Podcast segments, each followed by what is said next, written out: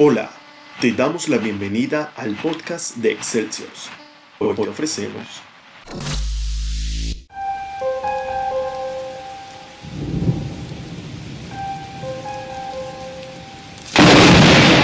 Su obsesión por las historias de ultratumba evocaban en su imaginario un gran compendio de figuras morbosas, objetos sacrílegos y ambientes de niebla untuosa. Era algo que él no podía evitar buscar. No había películas que no hubiese visto ni libros que no hubiese leído sobre estos temas. Simón comenzó a sufrir unas pesadillas muy recurrentes.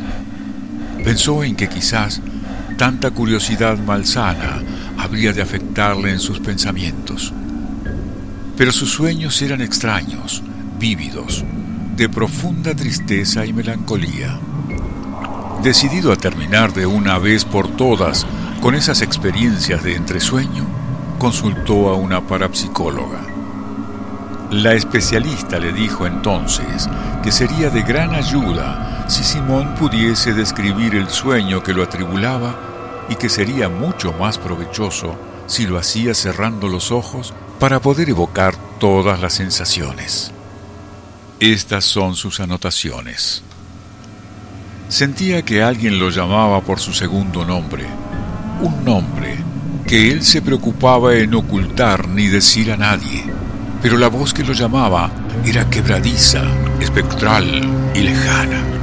A su lado una puerta marrón muy endeble y con rasguños, estaba entreabierta.